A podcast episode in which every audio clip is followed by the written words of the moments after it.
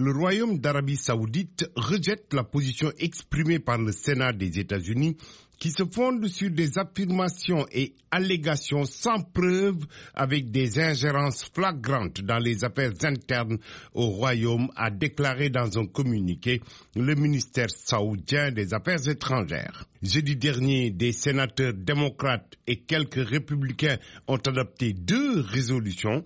L'une appelle le président Donald Trump à retirer les forces armées américaines des hostilités au Yémen et l'autre estime que le prince héritier Mohammed Ben Salman est responsable du meurtre de Jamal Khashoggi tué dans le consulat saoudien à Istanbul le 2 octobre. Riyad affirme que ce meurtre a été commis sans l'accord de ses plus hauts dirigeants. Cependant, les autorités saoudiennes ont rejeté une demande d'extradition turque des suspects dont deux proches du prince héritier. Ces deux résolutions ont seulement une portée symbolique. Elles ne seront pas débattues à la Chambre des représentants au moins jusqu'à l'investiture des nouveaux parlementaires en janvier.